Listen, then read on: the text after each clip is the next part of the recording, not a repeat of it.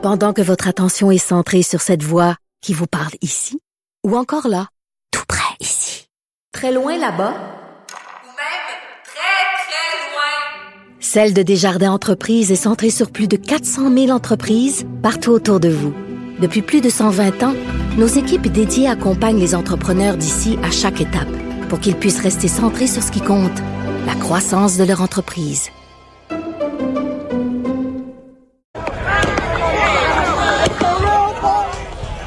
Minneapolis secoué par une troisième nuit d'émeute. Il y a eu de nombreuses scènes de pillage, des incendies aussi un petit peu partout à travers la ville. Ah, ça a été long. Est-ce que vous avez fait une déposition? Est-ce que vous avez quelque chose à dire?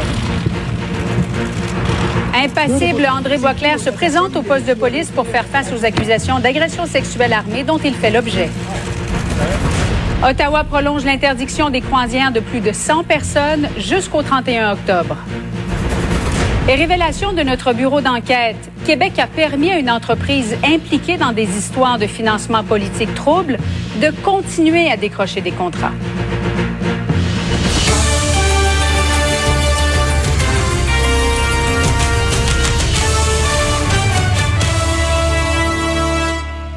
Bon midi tout le monde. Alors on commence immédiatement ce bulletin par les plus récentes données sur l'évolution de la COVID-19.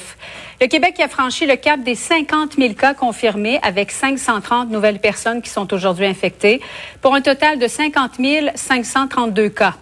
On déplore 61 nouveaux décès, ce qui porte maintenant le total des morts dans la province à 4 363. 1265 personnes sont hospitalisées, dont 172 aux soins intensifs.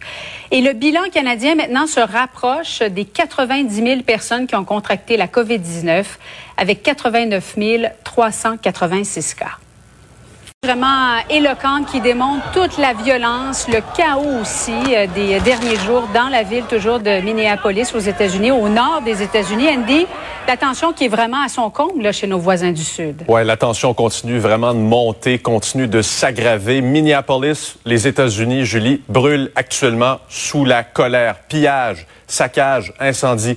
Voyons ensemble ces images, postes de police où travaillaient les quatre policiers impliqués dans l'événement, la source de tout ce qui se passe actuellement qui a été incendié. On y voit des milliers de personnes donc aux abords de ce poste de police. Je dis travaillaient. Ils ont été licenciés, je pense que c'est important de le rappeler, depuis la mort de cet Afro-Américain, George Floyd, 46 ans. Et pour rétablir le calme, du moins tenter de le faire, il y a 500 soldats de la garde nationale qui ont été déployés là-bas à Minneapolis. On parle dans un communiqué, Julie, de soutien aux autorités civiles. On le disait en manchette, ce qui a retenu l'attention également au cours des dernières heures, c'est l'arrestation en direct d'un journaliste de CNN et de son équipe de tournage. Écoutez ce que ça donne.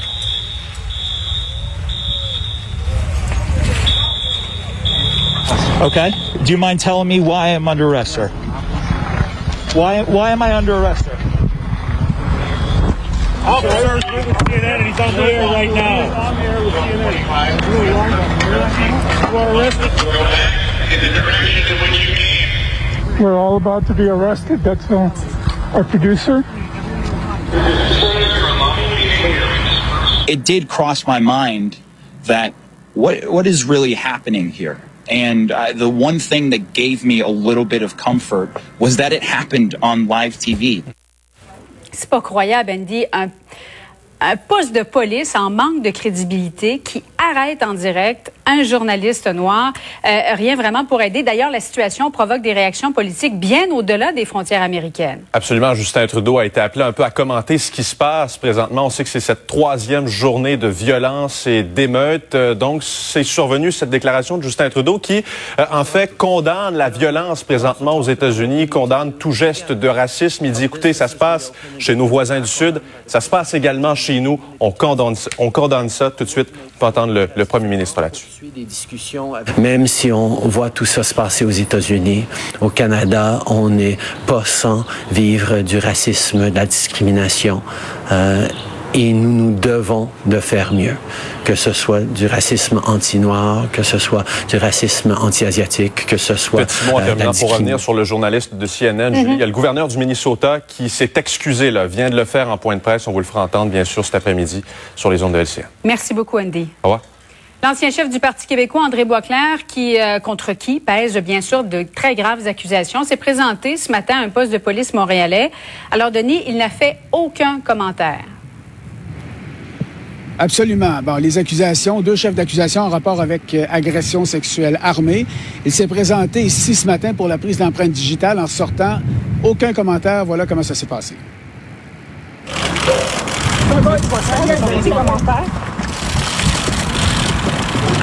Monsieur Boisclair, ça a été long. Est-ce que vous avez fait une déposition? Est-ce que vous avez quelque chose à dire? Deux dépositions. C'est qui l'autre personne euh, qui aurait été euh, à sa place? 哎，等。Bon, le seul commentaire qu'il a fait, c'est euh, visiblement, il nous a rappelé les règles de distanciation, le 2 mètres. n'a pas voulu commenter ce qui s'est passé, n'a pas voulu nous dire si, euh, durant le temps qu'il a été ici au poste de police, euh, oui, il y a eu les empreintes digitales. Est-ce qu'il a fait une déposition? Est-ce qu'il a répondu aux questions de l'enquêteur? Ben, ça fait partie des possibilités. Évidemment, on ne sait pas exactement ce qui s'est passé à l'intérieur. Beaucoup de questions également concernant l'accusation. Il y a eu un, un mandat d'arrestation visé, c'est-à-dire qu'on fait état du chef d'accusation dessus. Et on parle d'une autre personne qui aurait participé à l'événement, mais une personne qui n'est pas arrêtée et qui n'est pas accusée d'agression sexuelle armée comme l'est M. Boisclair. Euh, alors, on va écouter un spécialiste euh, qui a parlé euh, de cette situation-là sur les ondes de l'émission de Mario Dumont tout à l'heure. Monsieur Boisclair est facilement identifiable. Le tiers ne l'est peut-être pas autant.